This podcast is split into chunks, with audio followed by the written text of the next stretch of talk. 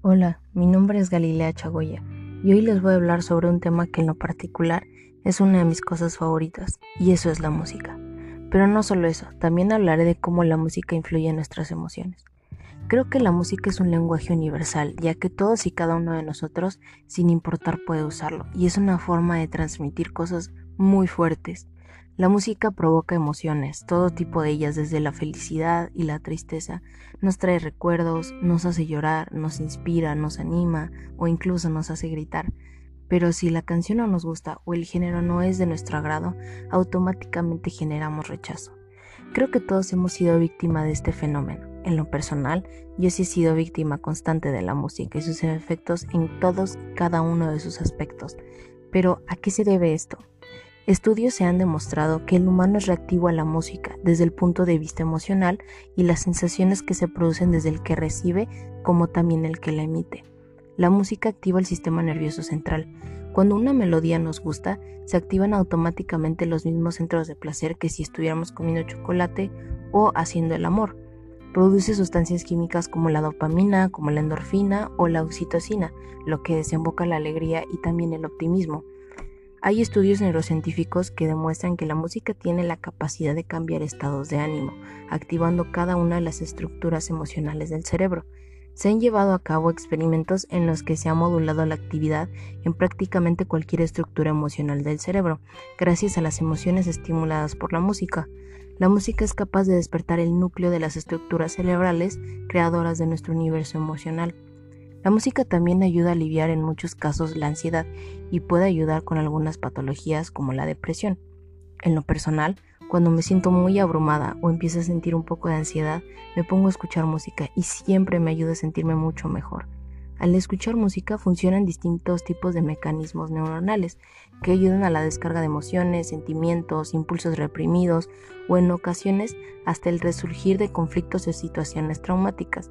Todos tenemos esa canción que nos hace recordar un momento muy triste o incluso traumático. Un ejemplo claro del poder de la música es en el cine.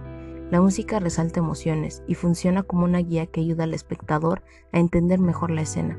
Pero aún así, estas reacciones no son iguales en todas las personas, y es por ello que no se puede saber con exactitud qué sonidos son agradables para unos y desagradables para otros, ya que esto depende de las experiencias y aprendizajes previos personales.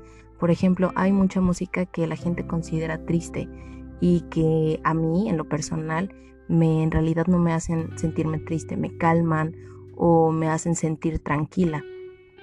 También se ha comprobado que la música pone en marcha áreas del cerebro relacionadas con la imitación y la empatía, que eso hace que nos pongamos en los zapatos de otros y tener comprensión y cooperación con las otras personas y tal vez por eso la música es capaz de alterar las emociones y crear lazos sociales, porque nos permite compartir sentimientos. En definitiva, la música penetra en nuestro cerebro, permite que fantasemos y que sintamos, es por ello que se utiliza con fines terapéuticos también en casos concretos para tratar algunas patologías psicológicas, sobre todo para mejorar la autoestima y la calidad de vida de las personas.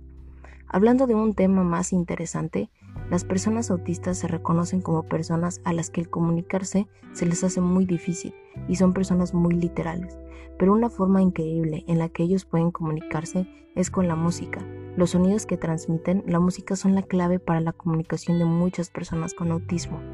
La música tiene un impacto social inmenso también. Un sonido puede mover a miles de personas.